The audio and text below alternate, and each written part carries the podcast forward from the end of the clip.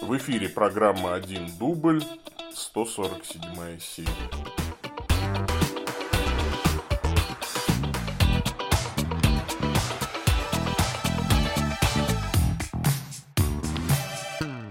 Во имя Отца и Сына и Святого Духа. Аминь.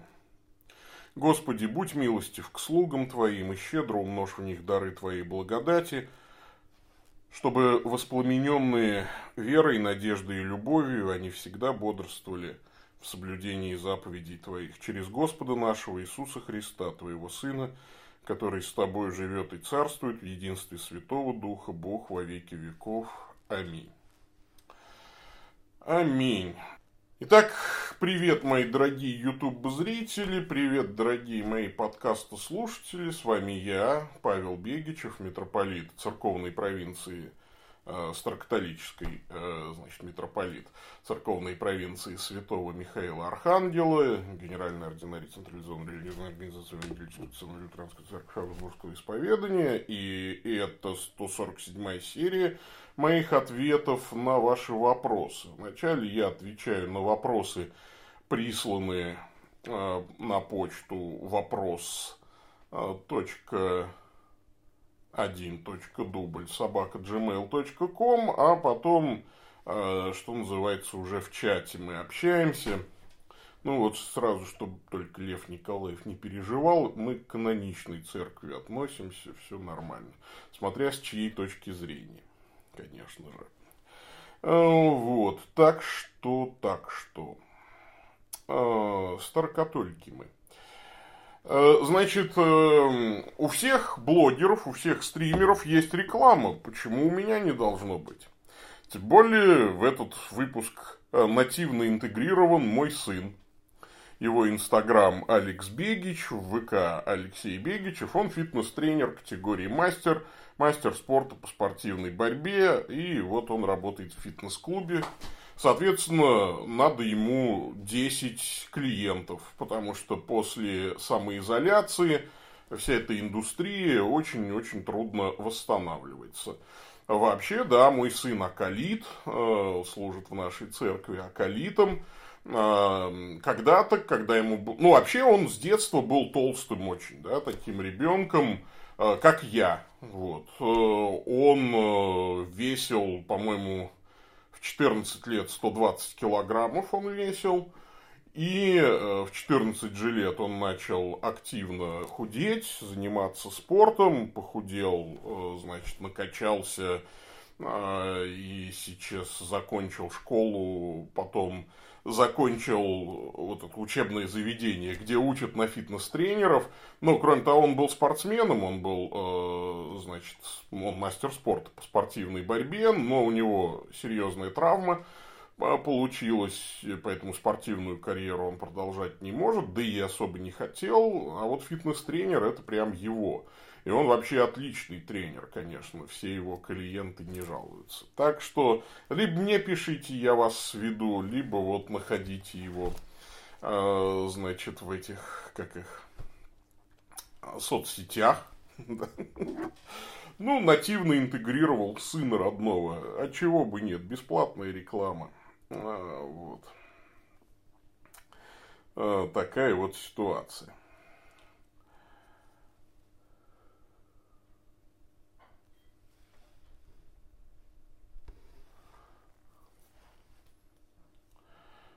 Старокатолические епископы, разумеется, женаты. Ребята, вы чего? Конечно. Но не все. У нас тут свобода, знаете ли. У нас есть и монахи, и целебаты, и женатый епископат. Брачный епископат. Мы же старокатолики. Мы живем по древним канонам древней церкви. Вот. Так что, так что. Ну что, давайте перейдем, собственно говоря, к вопросам, которые пришли на почту, потому что у них приоритет. А уже потом я отвечаю на все остальные вопросы, которые пришли в чат. Так, человек Евгений интересуется. Здравствуйте, Владыка. Прежде всего хотел бы поблагодарить вас за ваш труд. Слежу за вашими видео. Они очень интересные и полезные. Если есть возможность, не могли бы вы ответить на один вопрос, который мы дискутируем в последнее время с друзьями. Может ли христианин жить праведно? То есть мы понимаем, что праведность от Бога, но что это означает? То, что Он покрывает наши грехи, или же то, что мы можем натурально не совершать грех с помощью Божьей поддержки? Спасибо. С уважением, Евгений. Вот, Евгений, могу только, ну, как бы сочувственно вот обнять вас и сказать, не переживайте, Евгений, я тоже был таким, как вы. Вот собирался там с молодежью и думал, а как же ответить на сложные вопросы? А оказывается, э, на сложные вопросы уже давно есть ответы э, в предании церкви, в учении церкви, э, у святых отцов, которые толкуют священные писания, делают это хорошо. Вот. И таким образом, значит, ну, ты получаешь ответы. А, значит, смотрите, какая штука. Потому что вот в чем трагедия протестантизма, насколько я вот помню, и это был один из э, важных моментов для моего перехода. Трагедия протестантизма в том, что в каждом поколении люди вынуждены снова и снова искать ответы на сложные вопросы. Причем те ответы, которые уже давно были даны и обсуждены. Уже осуждены ереси, перфекционизма, это, сторонники этого учения говорят о том, что мы можем достичь такой святости, да, что мы вообще не будем грешить. Ну, тогда, э, что называется, во-первых, э, это самообман. Вот вчера только э, была проповедь, моя последняя проповедь по первому Иоанну на этот счет. Не надо самообманываться, потому что если бы ты в земной жизни уже достиг совершенного там, уровня а, там, обожения, ну, это, конечно, означало бы, что тебя надо забирать на небо, и тебе уже не нужна ни молитва «Отче наш», где, где сказано «И прости нам долги наши, как и мы прощаем должникам нашим». А какие у нас долги перед Отцом Небесным? Ну, грехи, конечно же.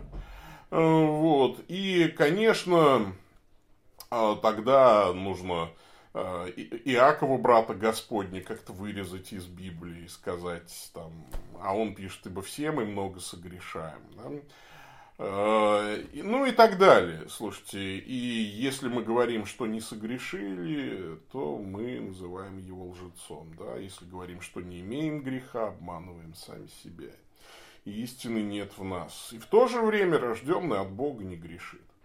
А, собственно, почему я тут такой панигирик а, начал говорить о святоотеческом учении? Ну, достаточно вспомнить знаменитое мнемоническое правило а, святого Августина, Августина Блаженного.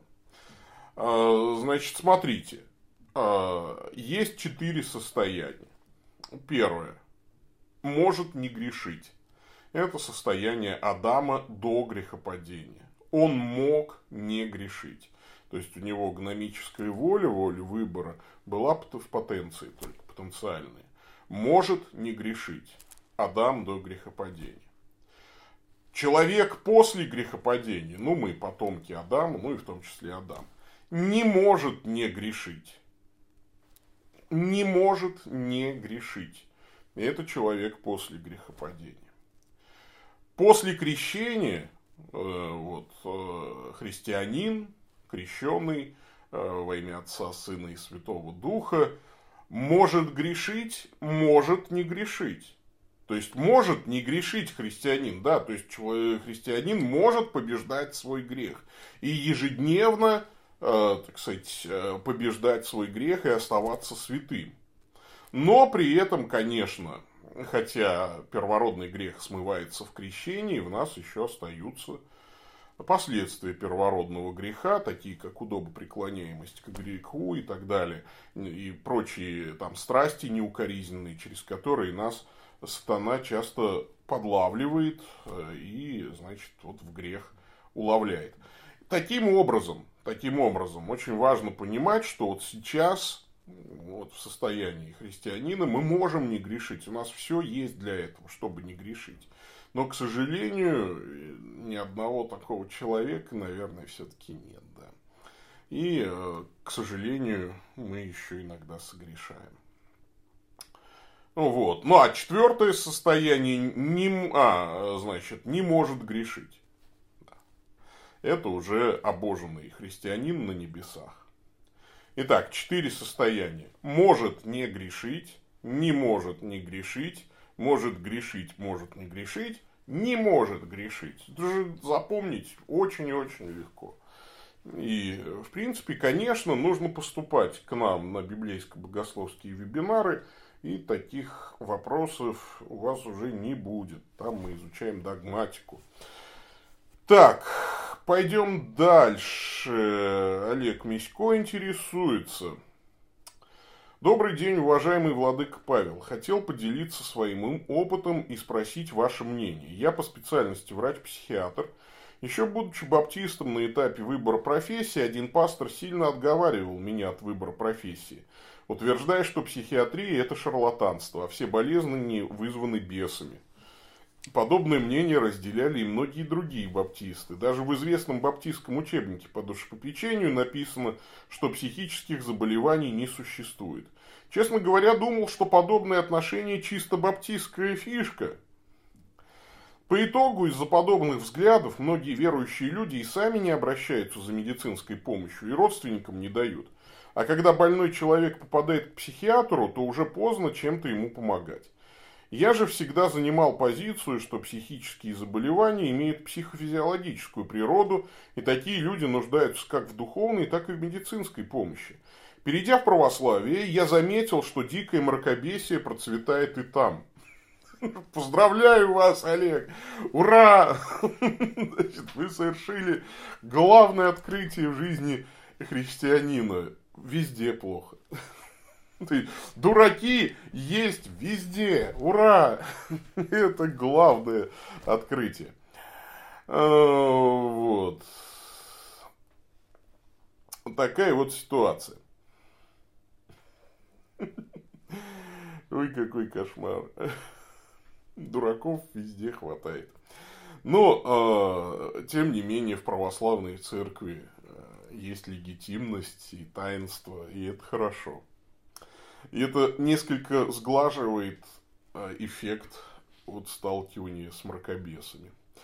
Значит, да еще грамотные, да, есть грамотные священники, которые отправляют своих прихожан куда нужно. Ну, давайте ради справедливости скажем, что и среди баптистов тоже есть грамотные пастыри. Да, давайте тоже не будем забывать об этом. Э, вот. Э, но есть и другое отношение. Так на днях духовник Свято-Елисаветинского монастыря в Минске, ух, эти уж минские ваши священники, опубликовал статью, в которой доказывал, что таблетки при душевных заболеваниях пить нельзя, а лечатся они исповедью, причастием и физическим трудом. И многие прихожане стали оставлять восторженные отзывы. В связи со всем вышеперечисленным, мне стало интересно, какую позицию по отношению к психическим заболеваниям занимаете вы. А, и эта позиция, собственно, известна, она, это официальная позиция и Рим-католической церкви тоже, что психические заболевания, конечно, существуют. И, по-моему, кстати, официальная позиция и Русской Православной Церкви это ну, тоже такова, что психические заболевания существуют, что иногда у человека нарушен там серотониновый баланс, который нужно таблетками, что называется, полечить. Его поведение при этом, конечно, как и любая наша неукоризненная вот немощь, да, то есть, э, от, ну, плохой серотониновый баланс тут же используется сатаной для того, чтобы наше поведение сделать еще более неадекватным, а то и греховным. Ну, естественно, поэтому здесь нужен комплексный подход. Э, психиатр пусть э, действует на своем уровне, священник на своем уровне, поэтому исповедь, причастие и физический труд тоже никому еще не помешали, но при этом, конечно, к психиатру обязательно нужно сходить. И потом, ну, это не всегда одержимость, да, то есть иногда, то есть одержимость, конечно, следует отличать от психиатрических таких заболеваний. Ой, Муху я сдул, и, и упала реклама. Значит, вот. Э, то есть, это нужно, конечно, различать. И, э, собственно говоря, Поэтому, когда, например, э, католического священника приглашают ну, прочитать молитву экзорцизма над бесноватым человеком, сначала требуется психиатрическое заключение, что это психиатрия. Э, ну, что, ну, то есть, чтобы исключить, скажем так, психиатрию. Да. Э, чтобы убедиться. Вообще, давно уже священники с психиатрами работают, что называется, в таком тандеме. Ну, во всяком случае, на Западе. Чем можно объяснить подобную неадекватность в христианской среде? Ведь среди противников психиатрии есть люди с хорошим образованием и молодежь и так далее. Можно ли, нужно ли просвещать церковный народ по этому поводу? Просвещать нужно, можно и должно всегда, э, во всем, по любому поводу. Э, вот, просвещение это всегда очень-очень хорошо и правильно. А без просвещения ничего хорошего не бывает. Вот, поэтому просвещать нужно. А почему так много неадекватности? Ну, ответ на этот вопрос лежит вне сфер моей конспи... Э, компетенции. Не знаю. Ну, мне кажется, что проблема вот высокообразованных людей, людей с хорошим образованием, это недостаточная информированность по этому вопросу. Нельзя во всем быть специалистом. Специалист подобен флюсу. Помните, по-моему, Козьма Прутков, что ли, это говорил, да? Вот. Э, нельзя быть специалистом во всем. Но некоторые люди с очень хорошим образованием верят, что классическая музыка грех. Вот в Баптистской церкви я, например, тоже встречал. Вроде бы добрый человек с высшим техническим образованием. Но ему сказали, что грех слушать оперу, например, да, там, или оперету. Ну, и вот он считает, что это грех ну что теперь вот сделаешь? Ну его так научили, а сам он не специалист, ему не хватает собственных знаний для того, чтобы проверить. Э, значит, да. Лагает. Да, вот я вижу, у меня даже подвисло прям. Ну, что сделать, что сделать? Ну, буду в следующий раз, наверное, лучше готовиться, в смысле, ну, то есть понятно, что вот с этим нашим офисным интернетом, э, да, хорошую трансляцию не проведешь. Это лагает интернет, очень плохой. У нас роутер очень-очень плохой. Ну ладно, будем прорываться сквозь такой интернет. Ну, потому что сейчас останавливать стрим еще хуже. Так, пойдем дальше. Да. Так, отличное письмо. Значит, Владислав Ковынев или Ковынев, не знаю, интересуется. Владык Павел, приветствую. Хочу задать вам пару вопросов. Слушайте, лагает до сих пор, скажите, кто вот там сейчас смотрит, слушает?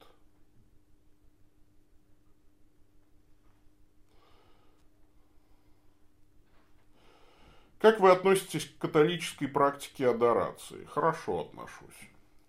Как вы относитесь к исихазму? В частности, меня напрягает в этом такие вещи, как контроль дыхания, разные позы и др, что очень смахивает на восточные духовные практики. Заранее благодарю вас за ответы. С уважением, Владислав Ковынев.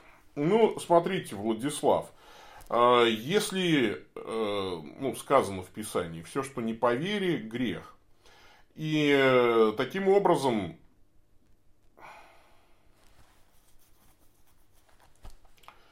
вам нужно, естественно, если вас что-то напрягает, но не надо использовать эти практики. В конце концов, исихазм э, это довольно позднее учение и ну, такая практика аскетическая. А, я вам мог бы посоветовать э, тогда ее не использовать, если вас что-то смущает. Мне самому нравится. Я не практикую исихазм вот прям так с, с погружением. Но вот у меня, например, э, четкий, вот когда я молюсь венчиком ежедневно святого Михаила Архангела, я заметил, что если задерживать дыхание, то ты на молитве сосредотачиваешься. Потому что так у тебя все равно мысли рассеиваются. А вот, например, когда мне трижды нужно прочитать, э, значит, «Радуйся, Мария, благодати полную», я на три этих молитвы задерживаю дыхание. Во-первых, с медицинской точки зрения это полезно, особенно там вот с коронавирусом в связи. Это, конечно, не доказано, но некоторые, кстати, врачи говорят, что если вы духовик, да, там, если вы профессионально вот, занимаетесь лекторством, то есть у вас постоянно идет вот вентиляция легких, то вам Э, проще противостоять ковидной инфекции. Не знаю, насколько я тут не медик. Э, это такое мнение не специалиста, мнение профана. Вот, поэтому... Э, ну, в общем, поэтому как-то вот так. В общем, мне помогает и мысль сосредоточить, задержка дыхания, и вообще полезно для здоровья. Ну, как-то так.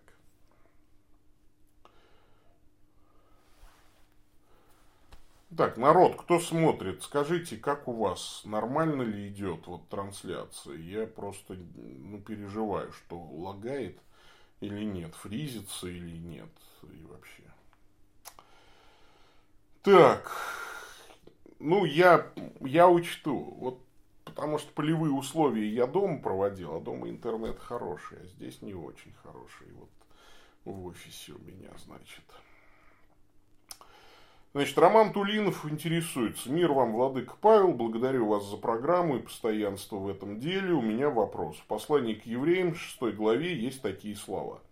«Ибо невозможно однажды просвещенных и вкусивших дара небесного и соделавшихся э, причастниками Духа Святого и вкусивших благого глагола Божия и сил будущего века и отпадших, опять обновлять покаянием, когда они снова распинают в себе Сына Божия и ругаются Ему.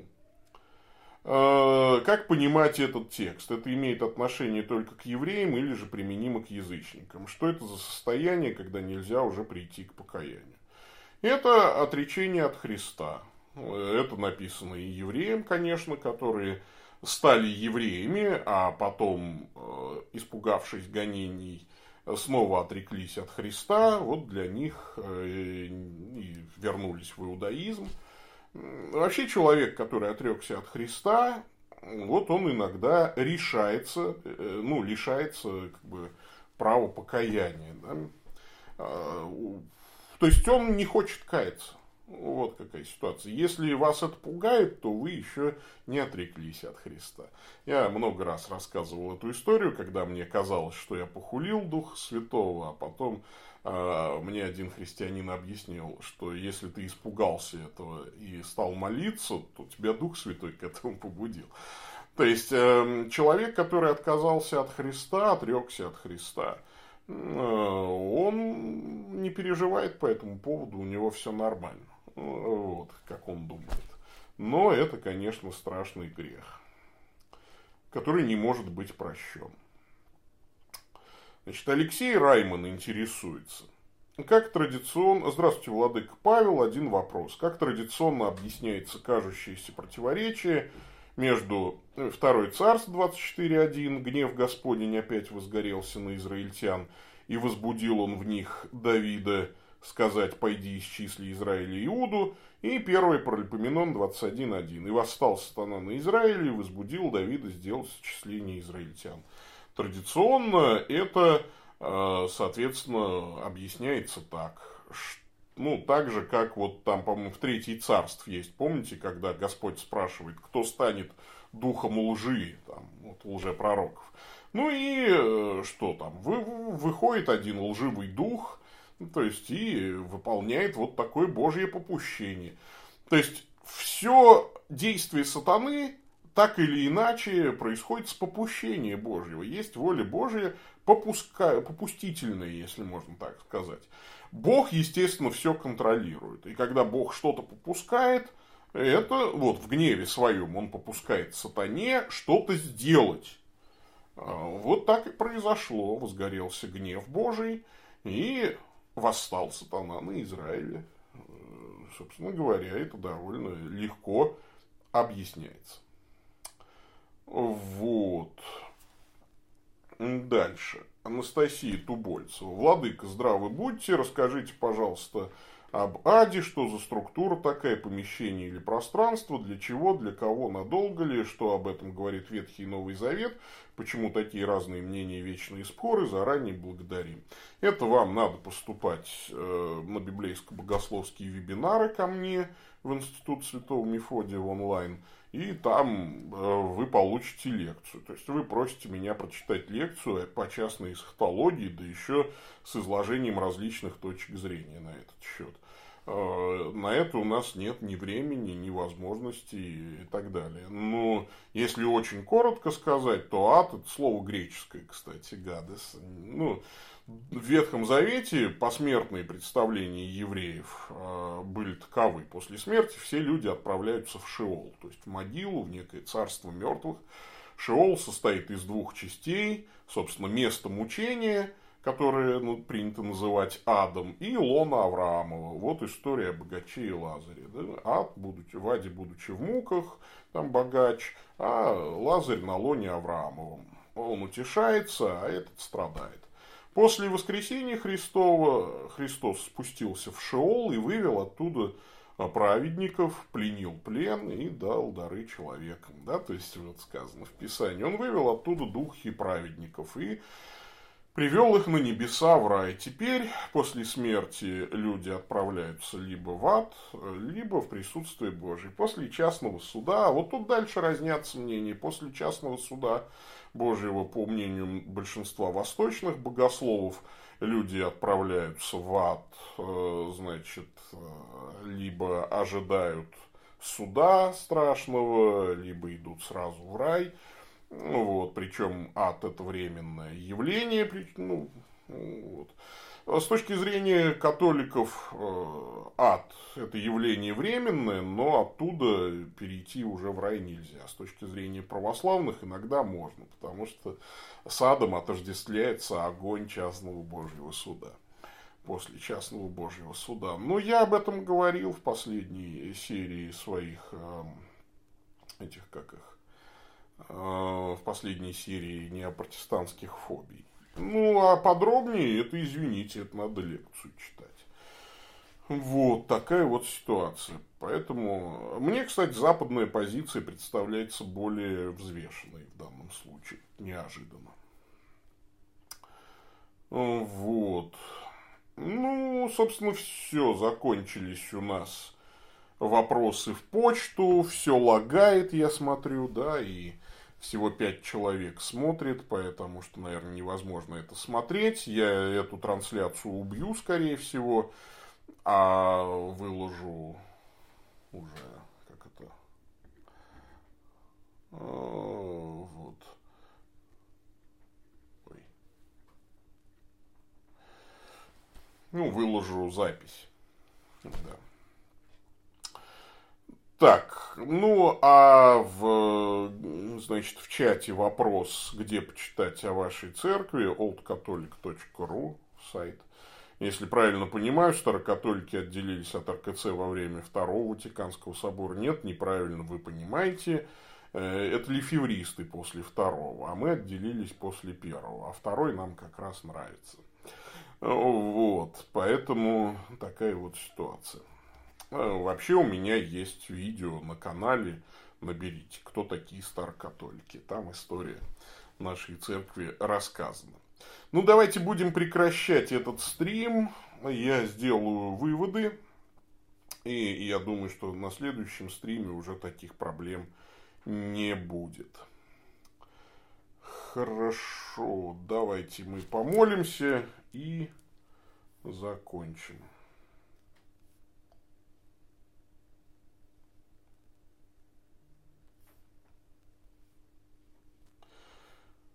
Так.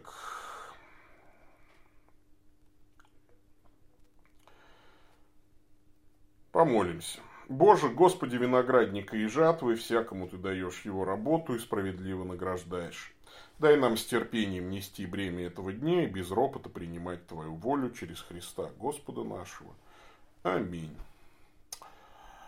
аминь. Э, спасибо вам. Э, всем спасибо. Благослови вас Господь. А, ну да. Господь с вами. Да благословит вас всемогущий Бог, Отец, Сын и Дух Святой. Идите в мире. Пока-пока.